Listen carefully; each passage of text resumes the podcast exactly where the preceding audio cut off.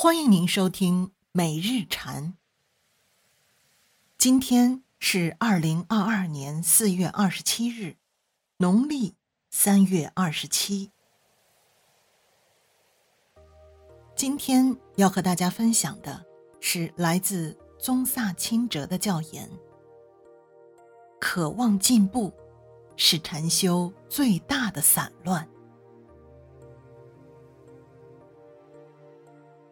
禅修时，我们总有个目标，那就是如果不是为了证悟，至少是做个平和宁静和有自控能力的人。这意味着我们在禅修上渴望有所进步。看，现在进步就是其中一个最大的散乱。渴望有所进步，就是禅修最大的散乱。我们生活中的罪魁祸首，英文里你可以粗略的把它翻作散乱。为了让我们更好的理解散乱，也许我们可以试试用一些别的词。英文里有一些很好的表达，例如“激动起来”与“被困住”。我相信中文这么古老的语言里。也有更好的用语，比如“发愣”。让我们再形容一些，它可以变得相当极端。有时你是如此的散乱，你的嘴张着，一只苍蝇飞进去，甚至还有时间飞出来，你都还没有意识到。在较细微的层面上，几乎所有我们所做的。几乎所有的一切，甚至是我们现在所修的念住，都是某种形式的散乱。基本上，轮回的特征实际上就是持续的散乱。这是我们所唯一拥有的。所有这个地球上的一切，所有的商店里出售的一切，都是为了使我们更散乱。想得到赞扬是一种散乱，想得到注意是一种散乱，逃避批评是一种散乱。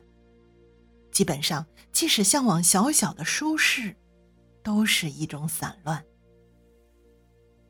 很多我们做的事，在俗世里被称作不散乱的、全神专注的。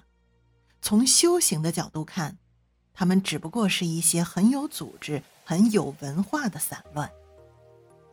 只要有一个目标，你就必然会有散乱。举例来说，禅修时我们总有个目标，那就是如果不是为了证悟，至少是做个平和宁静和有自控能力的人。这意味着我们在禅修上渴望有所进步。现在进步，就是其中一个最大的散乱。渴望有所进步，就是禅修最大的散乱。当散乱初起时，可以说是没问题的，但散乱通常都会演变成沉迷。实际上，所谓的佛法，不论如何教授或修持。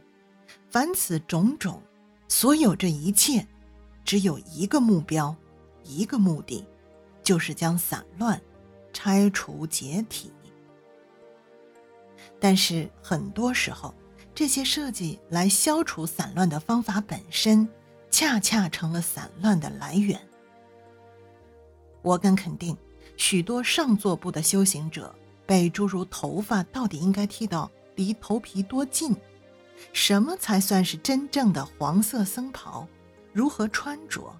被所有这些导致散乱。如我前面所说，人类就是不能不带某种形式的散乱来沟通生活或存在。你可能会问：那你为什么还教这么多不同的东西？这些仪轨、咒语，所有的这些？正如我经常所说的，最简单的事，也是最重要的事，就是住于当下。但是我们无法欣赏它，我们渴望复杂。住于当下，简朴的修法，真的太过难以忍受，我们没法相信它。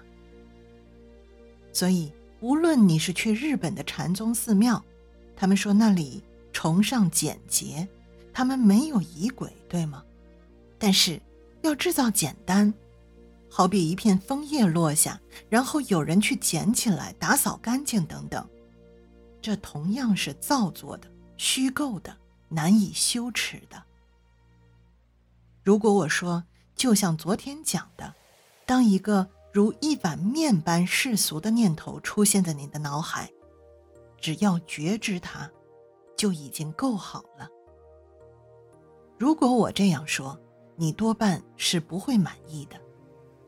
念些咒语，修些仪轨，做一些更仪式化的东西，会让你更满足。我也是这样。